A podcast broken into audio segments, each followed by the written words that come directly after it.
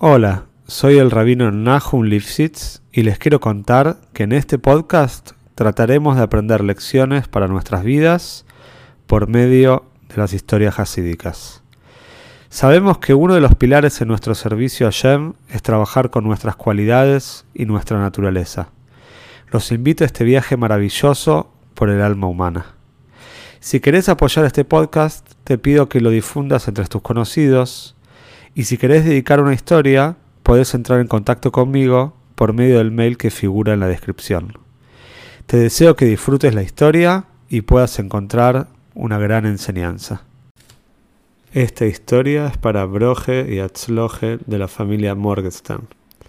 Hoy vamos a contar que estamos ya cercanos a Pesach, una historia de las tantas que hay de cómo los Yehudim se las arreglaron para seguir cumpliendo Torah mitzvahs, inclusive en los momentos más álgidos y más difíciles de su historia.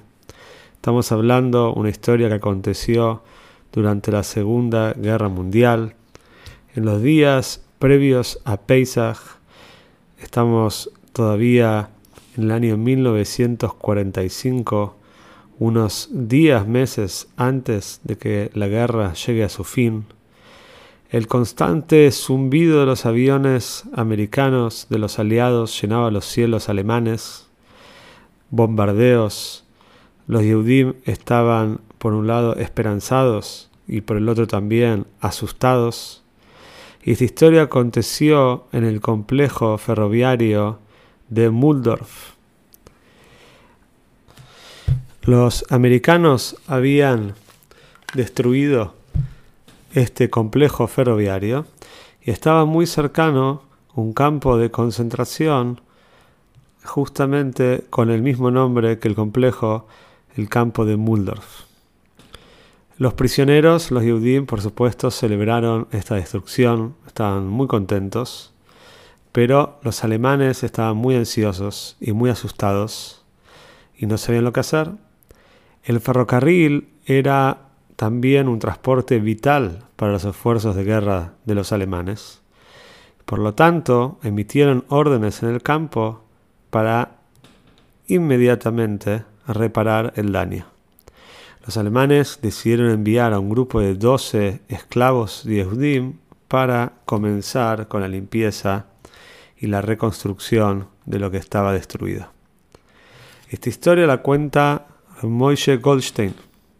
Él cuenta que se ofreció para ser parte del grupo de estos doce, sabiendo que, a pesar de que el trabajo iba a ser agotador y muy difícil, esperaba encontrar por lo menos algo de comida entre los escombros de la destrucción de este centro ferroviario. Cuando llegó, él cuenta que había una escena de total devastación. Los vagones de carga estaban dados vuelta había humo que salía de todos lados, tramos de los rieles del tren que estaban totalmente destruidos, todos los edificios alrededor del complejo estaban también con severos daños y se notaba que iba a ser un trabajo muy arduo, muy difícil y no había tampoco mucho para hacer. Remoille cuenta que él logró desaparecer entre las filas de los trenes en algún momento que los guardianes no vieron. Le tomó un tiempo, pero encontró un vagón de carga que venía de Hungría, que estaba cargado lleno de trigo. El trigo estaba en sacos de arpillera. Pensó enseguida, ¿trigo? ¿Y tan cerca de Pesach? Sintió la ayuda de Hashem en todo esto, pero no sabía cómo iba a poder hacer para llevar el trigo al campamento. De repente, mientras que estaba investigando este, este vagón, escuchó un débil gemido de entre los sacos de trigo y de repente vio en un rincón oscuro del vagón que había un hombre aplastado por el enorme peso del grano de los sacos de, gran, de trigo. El hombre murmuró algo más Remoille era húngaro y reconoció su lengua materna. Se dio cuenta que este hombre hablaba en húngaro y vio que llevaba puesto el uniforme gris de las infames de las SS. Era uno de los integrantes de las SS, el grupo nazi que más daño provocaba a los Yehudim. De repente Remoishe se acercó a este hombre y le preguntó qué pasó. El oficial de las SS gimió débilmente y dijo que estaba totalmente atrapado y no podía moverse. Remoishe le dijo que lo iba a ayudar. Cuando se acercó, notó las botas del oficial, que estaban negras, muy bien pulidas, unas botas lujosas, y en comparación, pobre Moishe tenía unos zapatos que eran pedazos de cuero deshilachado, apenas si estaban juntos estos pedazos, apenas si podía caminar. Remoishe le dijo, mira, te voy a sacar las botas para que te sientas más cómodo y después vamos a ver qué podemos hacer. Pero una vez que desató los cordones, Remoishe juntó coraje, con toda la fuerza que tenía y toda la bronca y el odio, golpeó bien fuerte la cabeza de este hombre de las SS, tomó las botas y siguió buscando lo que había venido a encontrar. Sabía Remoishe cuenta que él no tenía mucho tiempo y tenía que encontrar una manera de llevar la mayor cantidad de trigo posible sin que los guardias del campo lo supieran. Por supuesto, llevar los sacos de trigo al hombro era una locura. El trigo iba a ser confiscado y probablemente él iba a ser eliminado. Entonces siguió rebuscando un poco más y descubrió dos pares de pantalones. Se los puso, se ajustó entre un pantalón y el otro, puso un poco de trigo y hizo como si fuera una especie de bolsa entre los dos pantalones. Se encontró también un poco de hilo y se ató bien en el tobillo para que el trigo no se vaya por abajo, no se caiga y cuando tenía las piernas llenas de trigo empezó a caminar la larga caminata de regreso al campamento.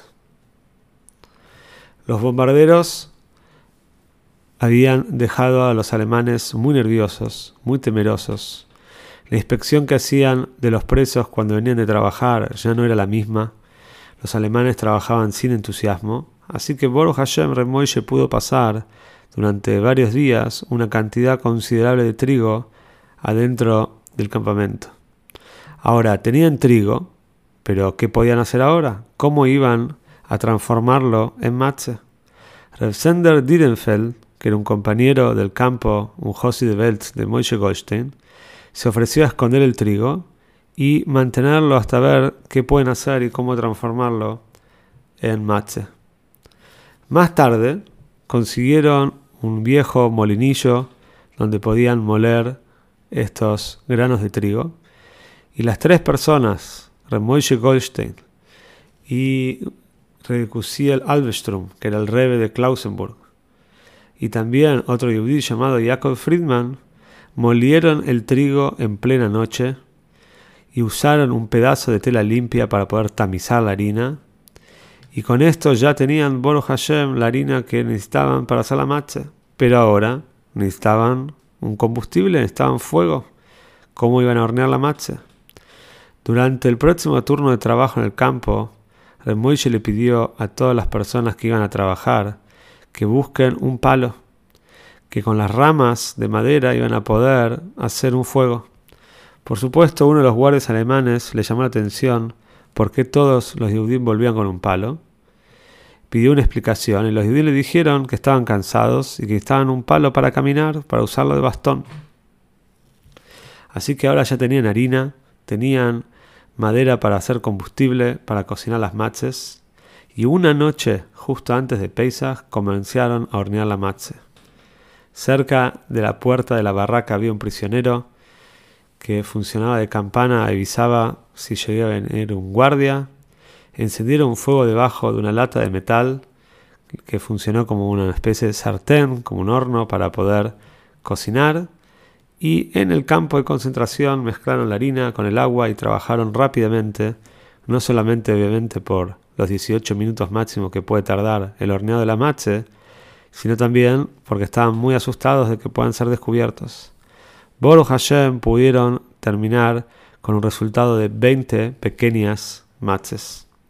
Y así fue que en Ere Pesach, en este campo de Muldorf, se sentaron para el ser de Pesach los Yehudim, que a pesar de que estaban exhaustos y muy cansados por el trabajo, estaban festejando la salida de Yetzias Mitzrayim, incluso en un lugar tan complicado como este, cada uno pudo comer un poquito de matze y recordar el Sman Jeruseinu, la fiesta de nuestra liberación.